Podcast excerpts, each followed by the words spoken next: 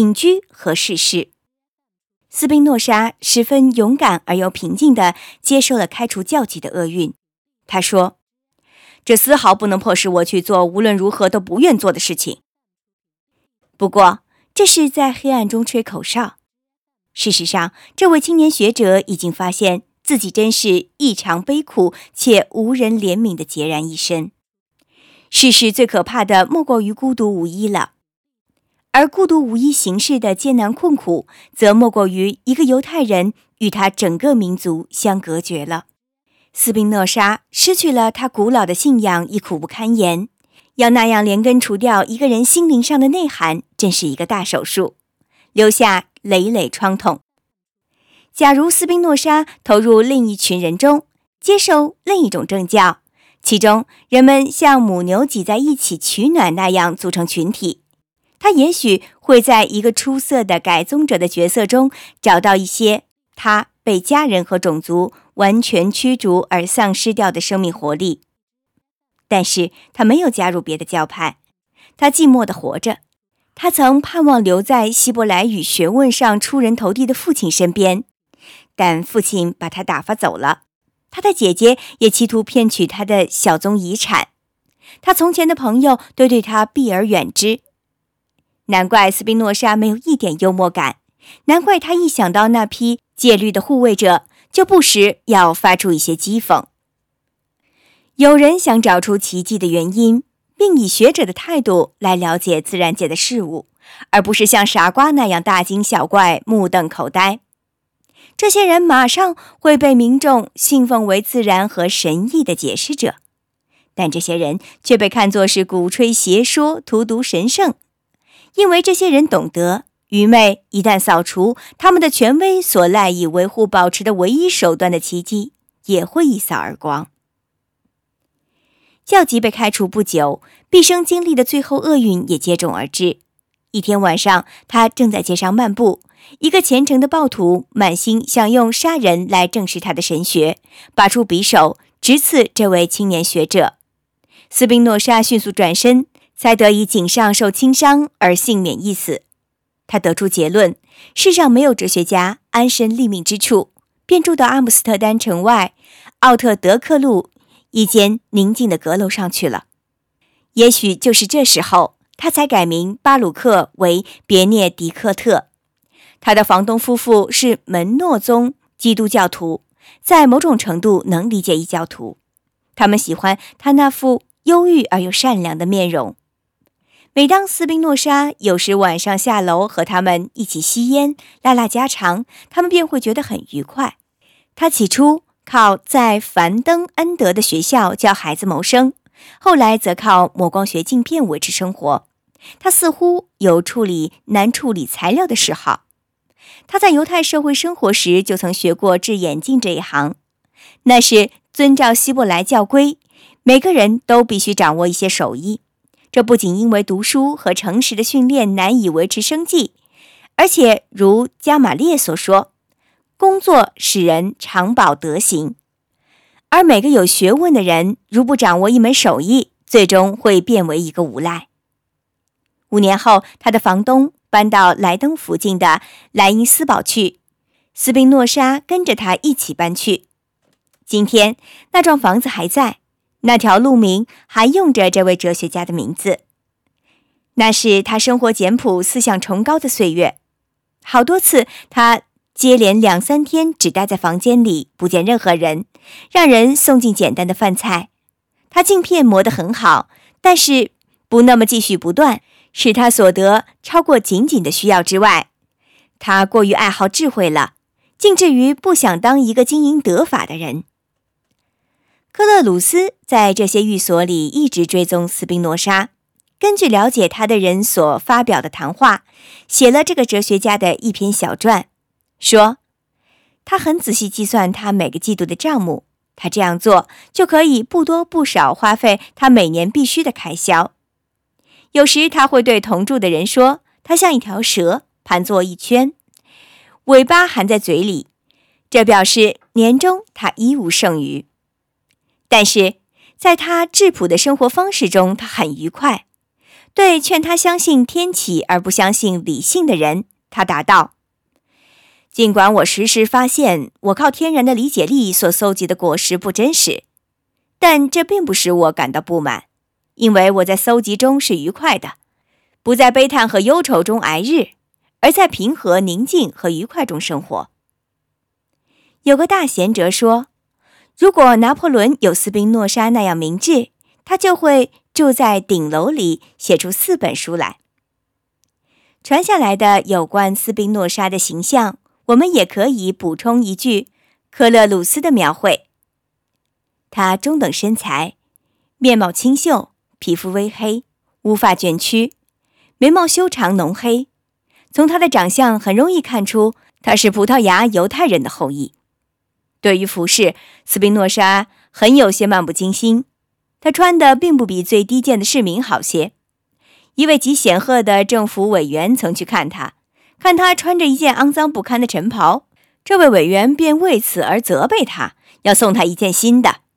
斯宾诺莎回答说：“一个人绝不会因为穿了一件好衣袍就变得更好了。”又补充道：“金玉其外，败絮其中，是很不合理的。”不过，斯宾诺莎的衣着哲学也并不总是如此气势绝俗。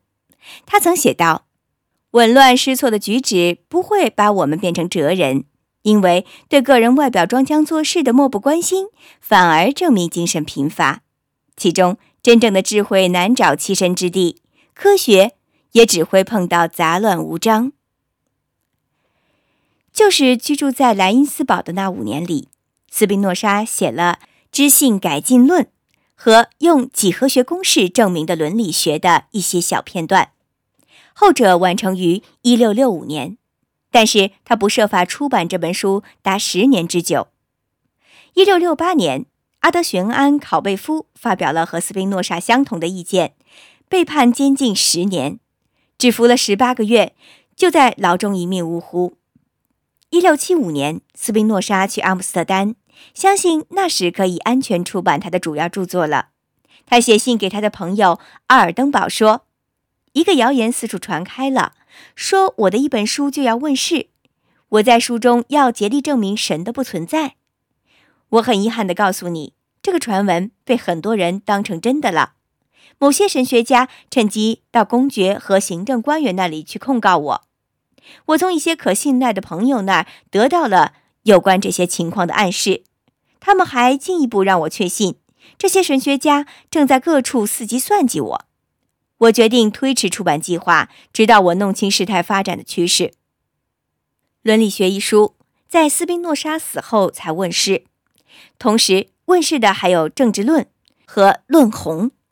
所有这些著作都是用拉丁文写的，这是17世纪欧洲的通用语言。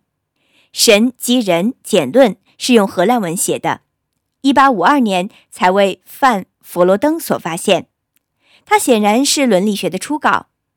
斯宾诺莎生前出版的只有《笛卡尔哲学原理》和《神学政治论》，后者在一六七零年匿名发表，立即光荣地进入禁书目录。当局禁止销售，亏得这一帮忙，书居然在医书和历史书封面的伪装下相当畅销。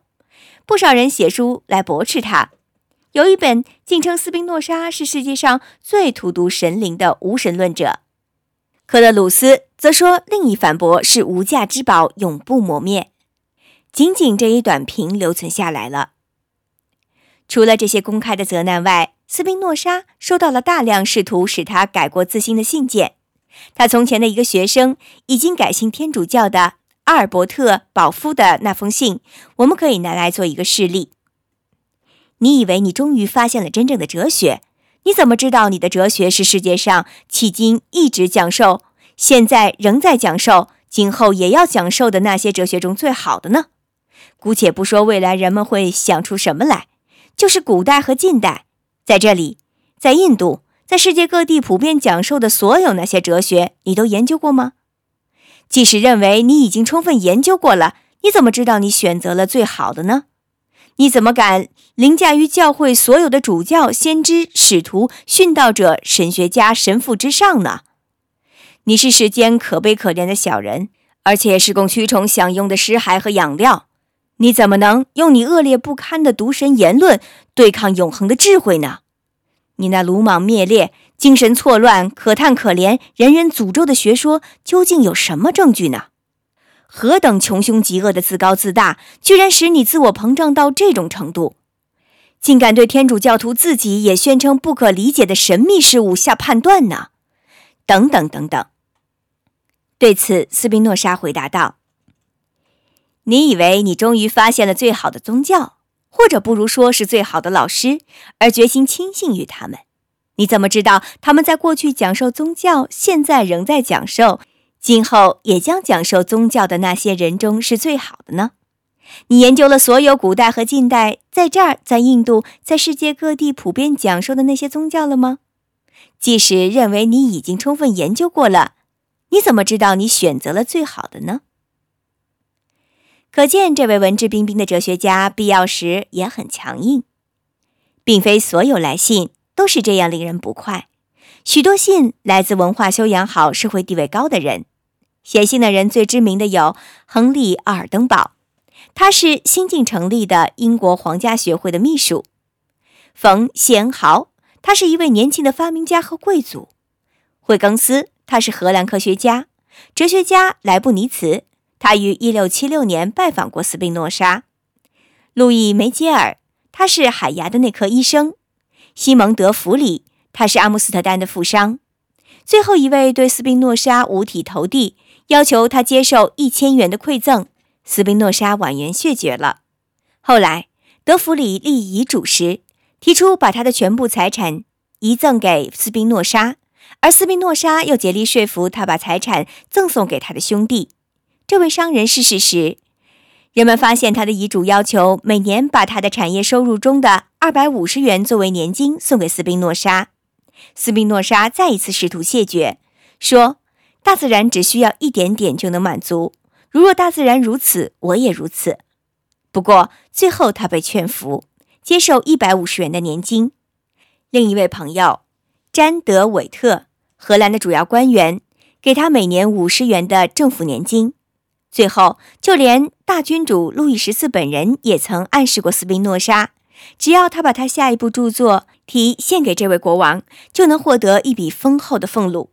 但斯宾诺莎彬彬有礼地婉言谢绝了。为了让他的朋友和同行者高兴，他于1665年搬到海牙郊区的福尔堡，1670年又搬到海牙城。在后来几年中，他和詹德韦特亲密无间。德韦特和他的兄弟是在街头被一群暴徒杀害的，因为暴徒们认为他们要对1672年荷兰军队败于法军负责。噩耗传来时，斯宾诺莎泪如泉涌。如果不是用强力制止住他，他早已冲了出去，做安东尼第二，到犯罪现场痛斥他们的暴行。不久，入侵的法军将领康迪亲王邀请斯宾诺莎到他的司令部，打算供给他一笔法国皇室的年金，并打算把某些和自己在一起的斯宾诺莎崇拜者介绍给他。斯宾诺莎看来更像是一个真正的欧洲人，而不是一个国家主义者。他认为越过界限去康迪营房没有什么可奇怪。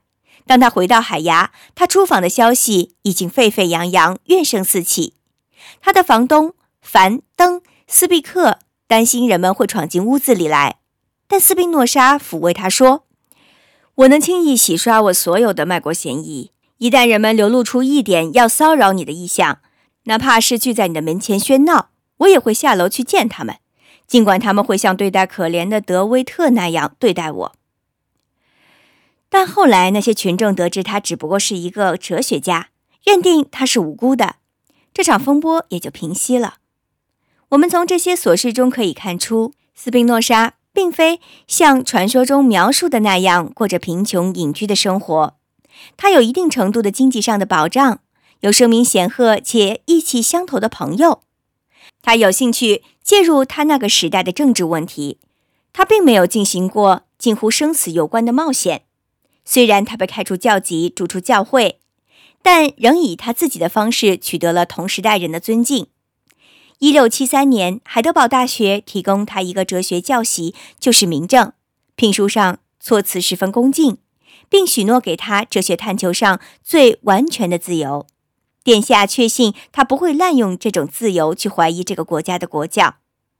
斯宾诺莎极富个性地答复道：“尊敬的阁下，如果我曾希望在任何院系担任一个教授的职责，那我的愿望就如愿以偿了。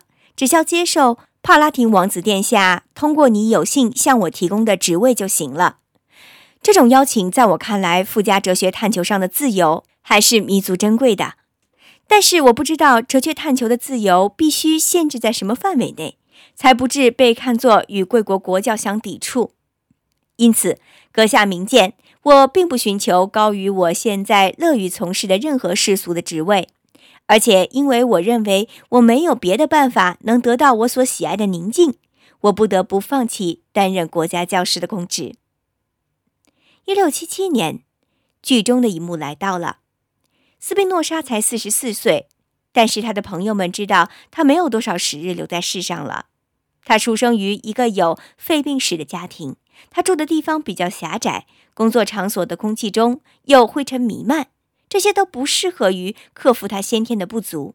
他越来越苦于呼吸困难，他十分敏感的肺年复一年的衰弱了。他让自己安于早逝，只担心他生前不敢出版的书死后会遗失或毁掉。他把手稿放进一张小书桌里锁上，把钥匙交给房东。要求他自己大限到来时，将书桌和钥匙转交给阿姆斯特丹出版商詹利乌韦特兹。二月二十日，星期日，和斯宾诺莎住在一起的这家人听他说病得不很厉害，就上教堂去了。梅耶尔医生独自陪伴着他。他们回来时，发现这位哲学家躺在他朋友的手臂里，已经谢世而去了。许多人哀悼他。因为朴实的人爱他的温和，犹如有学问的人敬仰他的智慧。哲学家和官员参加众人的行列，送他到他的长眠之地。不同信仰的人相聚在他的坟头。尼采曾在某处说过：“最后一个基督教徒死在十字架上了。”可他已忘掉了斯宾诺莎。